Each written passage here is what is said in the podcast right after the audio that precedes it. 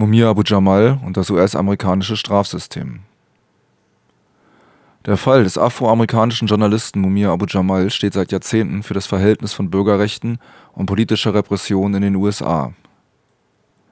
Als politischer Gefangener im Todestrakt hat Mumia den Blick auf die verborgenen Hochsicherheitstrakte und das beinahe wöchentlich durchgeführte, sterile Ermorden von Gefangenen durch einen Giftspritzencocktail erhellt. Während er selbst, begleitet von einer länderübergreifenden Solidaritätsbewegung, nach beinahe 30 Jahren um seine Freiheit kämpft, wollen wir im Folgenden versuchen, etwas tiefer hinter die Kulissen der Justiz und Gefängnisse sowie der politischen Repression in den USA zu schauen. Mumia Abu Jamals Verfahren fand 1982 in Philadelphia statt. Die Menschenrechtsorganisation Amnesty International kritisierte die systematische Aussonderung afroamerikanischer Geschworener, das Verwenden eines erfundenen Geständnisses das Zurückhalten entlastender Beweise sowie die Manipulation von Zeuginnen und Zeugen in dem Verfahren.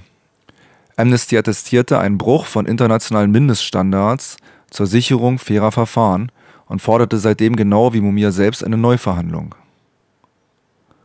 Mumia Abu Jamal war als ehemaliger Pressesprecher der lokalen Black Panther Partei und bekannter kritischer Journalist mit einem extrem autoritären und offen rassistisch agierenden Gericht konfrontiert.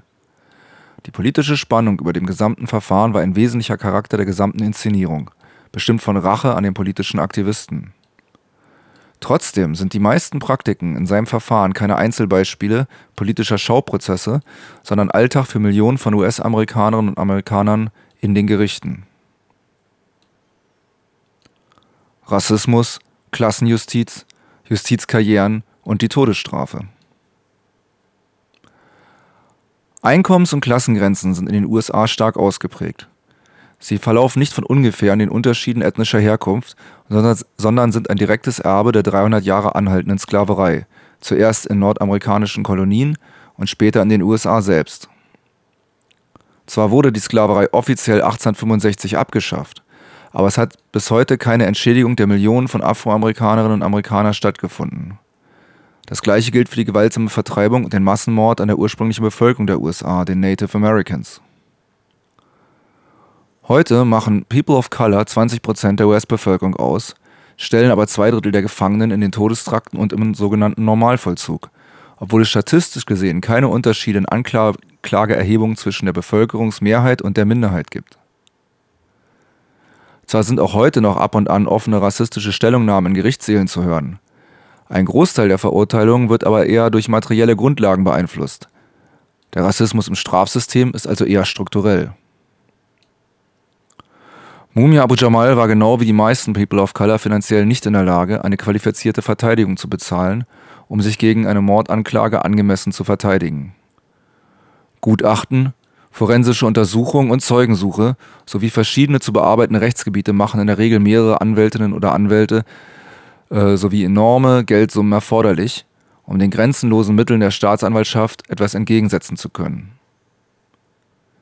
Seit der Wiedereinführung der Todesstrafe in den USA hat sich als statistischer Durchschnittswert die Summe von 200.000 Dollar ergeben, die eine Angeklagte oder ein Angeklagter benötigt, um nicht zum Tode verurteilt zu werden. Die allermeisten der Gefangenen in den US-Todestrakten hatten keine selbstgewählte Verteidigung, sondern vom Gericht gestellte Pflichtverteidiger, da sie überhaupt kein Geld hatten, selbst welche zu bezahlen. Dabei fällt auf, dass diese Verteidigerinnen oder Verteidiger oft überhaupt nicht qualifiziert sind, über das Leben ihrer Mandanten zu verhandeln. Viele haben gerade erst einen Abschluss an der Universität absolviert, oft in völlig anderen Rechtsgebieten. Natürlich sind viele dieser Anwältinnen und Anwälte motiviert, ihren Mandanten zu helfen, bleiben aber wegen mangelnder Praxis und nicht vorhandener Mittel völlig chancenlos. Andere Verteidigerinnen oder Verteidiger scheitern beruflich und versuchen, sich mit von Gerichten übertragenen Fällen über Wasser zu halten. Die äußerst geringen Honorarsätze motivieren sie kaum, Hintergründe der Anklage zu recherchieren und die oft langwierige Suche nach Entlastungszeuginnen zu beginnen. Viele Gefangene haben ihre Pflichtverteidiger nur ein einziges Mal für wenige Stunden vor der Verhandlung gesehen, in der über ihr Leben entschieden wurde. Im Gegensatz dazu besteht bei Polizei und Staatsanwaltschaft ein starkes Interesse an einer Verurteilung. Bezirksstaatsanwälte sind politisch gewählte Amtsinhaber, die ihre weitere Karriere oft auf die vermeintlichen Erfolge bei den erzielten Verurteilungen aufbauen. Gerade die Todesstrafe dient hier als Trittleiter auf dem Weg zu höheren Ämtern. Langsam scheint sich jedoch ein Umdenken in den USA bemerkbar zu machen. Während es zum Beispiel der Antitodesstrafenbewegung gelungen ist, die Todesstrafe in einigen Bundesstaaten abzuschaffen, legen neuere Untersuchungen nahe, dass Wählerinnen und Wähler die Todesstrafe, äh, der Todesstrafe keine große Abschreckungskraft gegen schwere Verbrechen mehr beimessen und sie für nicht mehr wichtig halten. Trotzdem werden seit 1976 noch immer jährlich Menschen in den USA zum Tode verurteilt, in denen die Beweisführung mehr auf der sozialen Herkunft als auf objektiver Tatschuld der Angeklagten beruht. Natürlich hat kein Staat das Recht, Gefangene umzubringen. Aber in vielen Fällen ist es durchaus gerechtfertigt, überhaupt die Schuld der Verurteilten auf Grundlage der oben beschriebenen Sachverhalte in Zweifel zu ziehen. Nicht nur in Todesstrafenverfahren greift die klassenabhängige Rechtsprechung, sondern überall. Angeklagte werden auch bei kleineren Vergehen oft mit bis zu zehn weiteren Anschuldigungen von der Staatsanwaltschaft belegt. Die Angeklagten sind hilflos und lassen sich von überforderten Pflichtverteidigern oder Verteidigern zu einem sogenannten Plea Bargain, das heißt einem Handel mit dem Staatsanwalt überreden. Sie erkennen sich zu der Tat aus dem Anklagekatalog schuldig, die die geringste Strafe beinhaltet und ersparen so das Verfahren, weitere Kosten und zumindest am Anfang eine längere Haft. Eine Verurteilung entspricht einem sogenannten Felony Charge, also einer Verurteilung wegen einer Straftat. In den meisten US-Bundesstaaten besteht die Regel Three Strikes and you are out, zu Deutsch drei Vergehen und du bist raus. Sammelt eine US-Bürgerin oder ein US-Bürger durch die Plea-Bargain-Praxis also drei rechtskräftige Verurteilungen an, bedeutet das 15 bis 25 Jahre Haft und nennt sich lebenslänglich mit Bewährung. Diese Praxis hat seit der Amtszeit von Präsident Reagan die Inhaftierungsraten förmlich explodieren lassen gab es vor seinem Amtsantritt nur knapp 470.000 Gefangene in den USA, sitzen derzeit 2,5 Millionen in den Gefängnissen. Über 4 Millionen weitere Bürgerinnen und Bürger sind entweder auf Bewährung oder in Freigangprogramm. Jede oder jeder 31. erwachsene US-Bürger ist derzeit mit dem Straf- und Justizsystem in Kontakt. Die UNO stellt fest, dass 25 Prozent aller Gefangenen weltweit in den USA einsetzen. Das sind mehr als in jedem anderen Land der Erde, sowohl in realen Zahlen als auch im statistischen Verhältnis zur eigenen Bevölkerung. Das stellt gerade die Bundesstaaten vor immense Herausforderungen. Verschiedentlich berichteten Medien über drohende Staatsbankrotte, da die Kosten des Strafsystems nicht mehr durch Steuern aufgebracht werden können. Es wäre jedoch völlig falsch anzunehmen, hier wären suizidale oder schlicht unfähige Politikerinnen und Politiker am Werk. Die Motivation der Masseninhaftierung hat eine andere Ursache die, Pri die Privatisierung und die Gefängnisindustrie. Der gefängnisindustrielle Komplex. Bereits unter Ronald Reagan als Gouverneur von Kalifornien begann in den 1970er Jahren eine Zusammenarbeit staatlicher Behörden und privatwirtschaftlicher Konzerne im Strafsystem. Waren es zunächst Pharmaziekonzerne, die Medikamentenversuche an Gefangenen durchführten, bildeten sich schnell Teilbereichsprivatisierung und später auch erste Produktionseinheiten in den Gefängnissen heraus. Konservative Law-and-Order-Fantasien trafen hier auf ein seit Gründung der nordamerikanischen Kolonien existierendes Verlangen, möglichst unbezahlte Arbeitskraft abschöpfen zu können.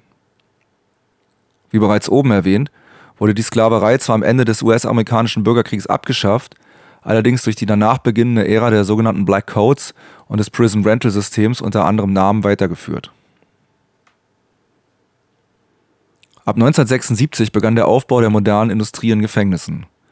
Neben der Pharmaindustrie, die den Interessensverband Correctional Corporations of America, abgekürzt CCA, gründete, taten sich hier auch stark die Bauindustrie hervor, allen voran der Konzern Wackenhut. In einem Bericht der US-Regierung von 2007 wird der gefängnisindustrielle Komplex, das umfasst sämtliche Umsätze sowohl in privaten oder staatlichen als auch gemischt betriebenen Gefängnissen, als drittgrößter Arbeitgeber der USA bezeichnet. Das ist sicherlich eine zynische Bezeichnung für Profiteure von Zwangsarbeit. Der Bericht schreibt der Gefängnisindustrie zwei bis drei Prozent der gesamten US-Wirtschaft zu. Sie ist also einer der großen Konzerne der US-Wirtschaft. Es folgt ein Beispiel aus dem SCI Green, einem ländlichen staatlichen Gefängnis, in dem sich auch der Todestrakt befindet, in welchem Mumia Abu Jamal festgehalten wird.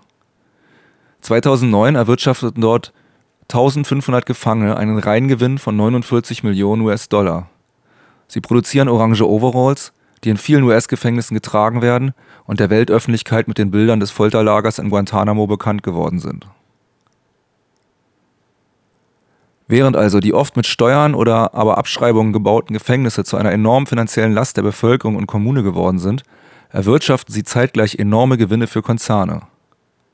Solche Auswirkungen lassen sich überall feststellen, wo gesellschaftliche Bereiche in ein Public-Private Partnership, abgekürzt PPP, umgewandelt werden. Als Motor dient in diesem Fall jedoch die gewaltsam erzwungene Zwangsarbeit von Gefangenen, die überwiegend den ethnischen Minderheiten der USA angehören. Es verwundert kaum, dass in den Gefängnissen seit langem Arbeitsbedingungen existieren, die es auf dem sogenannten freien Arbeitsmarkt äh, noch nicht geben kann. Die Arbeit in den Gefängnissen ist Zwang. Gewerkschaftliche Organisierung oder Betriebsräte sind verboten. Gesundheitsversorgung und damit auch Krankschreibung obliegen häufig den ebenfalls privatisierten Gesundheitsbereichen unter Aufsicht der Gefängnisleitung. Das sogenannte Einkommen liegt in der Regel unter einem Dollar pro Stunde. Jegliche Konsumartikel oder auch die Kommunikationsmittel mit Angehörigen müssen in den häufig ebenfalls privatisierten Gefängnisläden gekauft werden, sodass die sogenannten Löhne in der Regel in den Gefängnissen bleiben. Widerstand, Verweigerung oder schwere Regelverstöße werden mit Einzelhaft im sogenannten Loch geahndet, die dabei verstrichene Zeit nicht auf die gesamte Haftdauer angerechnet. Beim Gefängnisaufstand 2009 zerstörten kalifornische Gefangene die Produktionsfabriken ihrer Haftanstalt. Von Dezember 2010 bis Januar 2011 streikten zum ersten Mal 4500 Gefangene zeitgleich in mehreren Bundesstaaten gegen diese Arbeitsbedingungen. Seit Sommer 2011 begannen circa ein Drittel der kalifornischen Gefängnisse wiederholt Hungerstreiks gegen die Haftbedingungen, auch wenn es hier mehr um Folter durch Isolationshaftsbedingungen geht. In diesen Streiks und Aufständen sehen wir bereits die Arbeitskämpfe der Zukunft, wenn die PPPs weiter ungehindert voranschreiten. Die industrielle Verwertung von Gefangenen ist inzwischen längst auch in anderen Ländern anzutreffen, allen voran Australien und Großbritannien, aber auch in der Bundesrepublik. Im sachsen-altinischen Burg eröffnete 2009 das erste private Gefängnis nach US-amerikanischem Vorbild. Von der Bundesregierung mit 500 Millionen Euro bezuschusst, hat der Firmenzusammenschluss unter Leitung des Mannheimer Baukonzerns Bilfinger Berger für 20 Jahre die sogenannten Nutzungsrechte an ca. 450 Gefangenen überschrieben bekommen. Bilfinger Berger, die selbst noch einmal 100 Millionen investierten, rechnen sich in diesen Zeitspanne einen fünffachen Gewinn aus. Das ist also ungefähr die Summe, welche die Steuerzahlerinnen und Zahler ohne Mitspracherecht bereits für den Bau des, der Zwangsarbeitsproduktionsstätte bezahlt haben. In Baden-Württemberg hingegen stoppte die neue Landesregierung 2011 die weitere Zusammenarbeit mit dem Sicherheitskonzern Kötter in Offenburg. Kötter, eine im NS oder Kötter, eine im Nationalsozialismus gegründete Sicherheitsfirma, bedauerte diesen Schritt. In Köln-Rating vollendet Bilfinger Berger inzwischen einen weit weiteren privaten Gefängnisbau. Hessens früherer Ministerpräsident Koch aus der CDU hatte sich über seine gesamte Amtszeit für Gefängnisprivatisierung und härtere Strafen aller Free Strikes nach dem Vorbild der USA eingesetzt. Letzteres ist ihm zwar noch nicht gelungen, aber das Gefängnis Hünfeld wurde trotzdem teilprivatisiert. Koch wechselte nach seinem Ausscheiden aus der hessischen Landespolitik im Herbst 2010 in den Vorstand von Bilfinger Berger. Zurück zum Strafsystem in den USA. Zwar ist in den Medien der westlichen Hemisphäre schon lange eine Gewöhnung an die Funktionalisierung von Menschenrechten eingetreten. Die Existenz politischer Gefangener kann jedoch auch in den USA kaum noch verschwiegen werden. Gerade Fälle wie der von Mumia Abu Jamal oder dem American Indian Movement Aktivisten Leonard Peltier werden bis in UN-Gremien immer wieder diskutiert. Der länderübergreifenden Solidaritätsbewegung ist es gelungen, die Debatte bis in die Parlamente zu tragen, wie auch Beschlüsse in der EU zeigen. Politische Langzeitgefangene. Das ungeklärte Erbe der Bürgerrechtsbewegung. In den 1960ern gab es einen weltweiten Aufbruch für ein selbstbestimmtes Leben. Überall wurde die kapitalistische Weltordnung und ihre von Ausbeutung Lateinamerikas, Afrikas und Asiens geprägte Gesellschaftsordnung in Frage gestellt. Die Diskurse dieser Bewegung gehören noch immer zu den Grundlagen heutiger Auseinandersetzungen. In den USA bildeten sich zahlreiche Bewegungen, um den staatstragenden Rassismus abzuschaffen sowie Grundrechte für alle zu erkämpfen. Die weit über die USA hinaus einflussreichste dieser Bewegung war die Black Panther Party. Noch immer sitzen aus den Kämpfen der 1960er zahlreiche Menschen im Knast.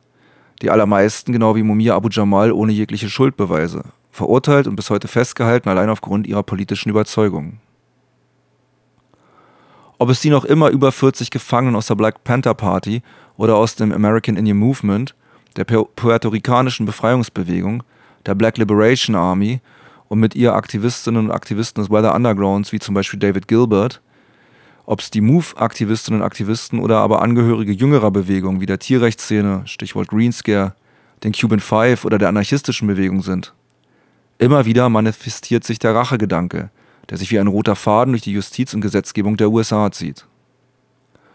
Dass ein ehemaliger Mitgefangener von George Jackson namens Hugo Pinell bereits seit 1974, ursprünglich aufgrund eines Plea Bargains, inhaftiert ist, mutet genauso unvorstellbar an wie die Tatsache, dass der Panther-Aktivist Sandiata Akolli nach 25 Jahren Haft seit knapp fünf Jahren hätte entlassen werden können. Er wird von den Behörden aber weiterhin festgehalten.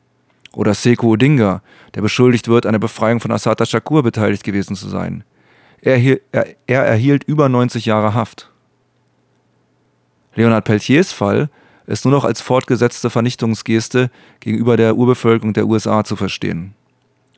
Obwohl selbst das ermittelnde FBI in den 1980ern eingeräumt hat, dass sie nicht wüssten, wer den Beamten erschossen hat, für deren Tötung Peltier bereits seit 1976 verurteilt ist, sitzt der inzwischen 67-Jährige weiterhin in Haft. Gesundheitlich schwer angeschlagen, wurde er im Sommer 2011 in Isolationshaft gesteckt und anschließend weit weg von seinen Angehörigen verlegt, um die immer lauter werdenden Rufe nach seiner Freilassung zu ersticken. Doch genau wie bei Mumia Abu Jamal wird das den Behörden nicht gelingen. Seit Oktober 2011 hat eine Freilassungskampagne begonnen, die neben der Freiheit von Mumia und den vielen anderen politischen Langzeitgefangenen auch die rassistische Rolle der Institutionen, der Gefängnisindustrie und der Todesstrafe thematisiert. Empfohlene deutschsprachige Webseiten sind hier die Freilassungskampagne www.freiheit-für-mumia.de, die Seite des Berliner Free Mumia Bündnisses www.mumia-hörbuch.de und der Leonard Peltier Solidaritätsgruppe Rhein-Main www.leonardpeltier.de Menschenrechte, Solidarität, Widerstand. Free Mumia and the rest will follow.